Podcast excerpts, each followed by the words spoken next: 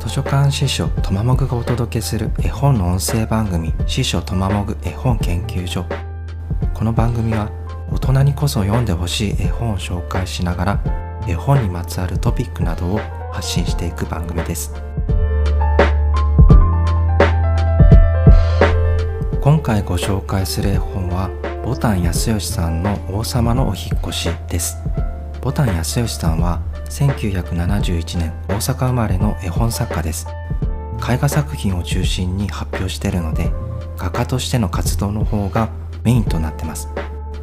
1997年にニューヨークの芸術大学を卒業後2000年以降は日本でギャラリーをいくつも開いてます。2006年には初の絵本となる玉乗り姫を描いてます。翌年の2007年にはトルコのゼーラおばあさんメッカへ行くという絵本を書いてます。この2作はどちらも月刊誌で初めて単行本になったのが2012年の王様のお引越しです。王様のお引越しはブラジスラバ世界絵本原画展で2013年の出展作品の一つに選ばれてます。このブラジスラバ世界絵本原画展については番組の後半でちょっと解説したいと思います。さて王様のお引越しですが表紙のイラストやデザインに惹かれて手に取ってみたという人も多いんじゃないかと思います。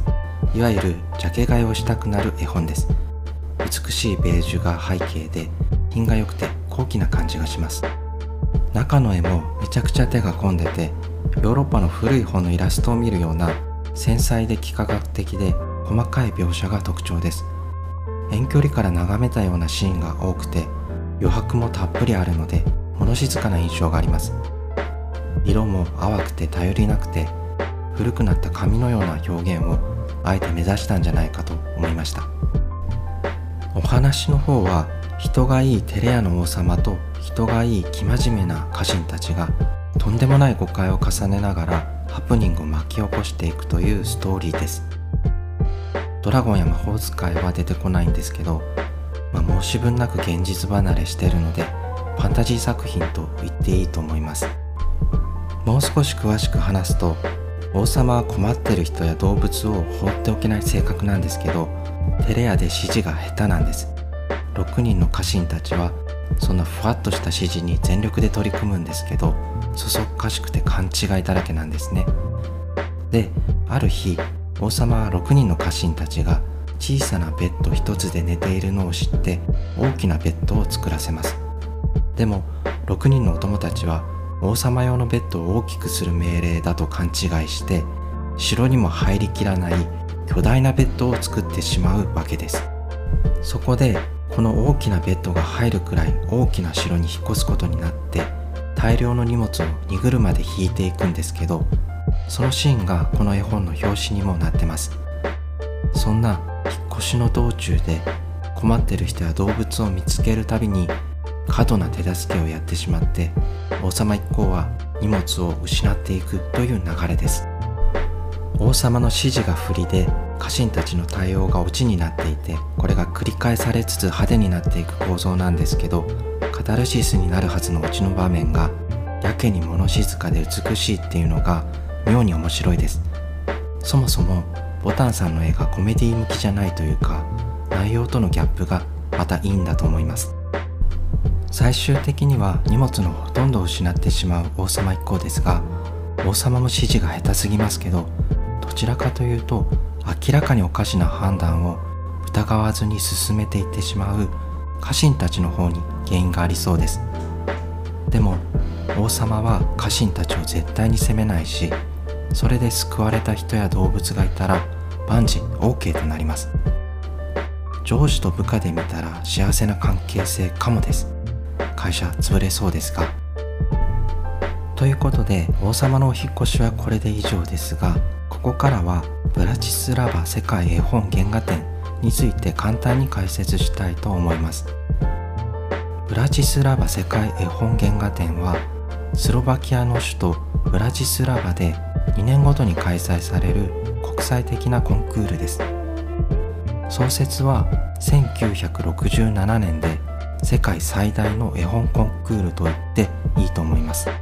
原画展というだけあって評価のポイントは絵で文章は考慮されないです。名高いコンクールなので各国からえりすぐりの絵本が出展されますけど一つの国からは15人までしかエントリーできないので選ばれるだけでもすごいことです。でノミネートされた作品の中からグランプリが1名金のリンゴ賞が5名金牌が5名選ばれます。その他子供審査員賞とかいろんな賞が用意されてます。これまでグランプリを取ったことがある日本人は瀬川康夫さんと中辻悦子さんデクネイクさんの3人です。瀬川さんは1967年の第1回で受賞してるのでグランプリの第1号です。ちなみに金のリンゴ賞や金牌を受賞した日本人は結構いて最近だと2021年に塩谷真美子さんの卵の話が金牌を取ってます。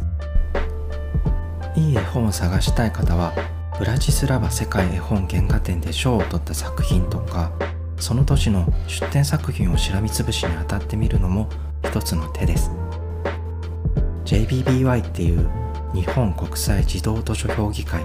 がホームページで受賞作品や出展作品をまとめて公開してます。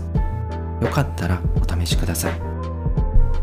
というわけで今回ご紹介したい本はボタン安義さんの王様のお引越しでした。次回も大人にこそおすすめしたい絵本や本にまつわるトピックなどをご紹介したいと思います番組を気に入ってくれた方はフォローしてくださると嬉しいです。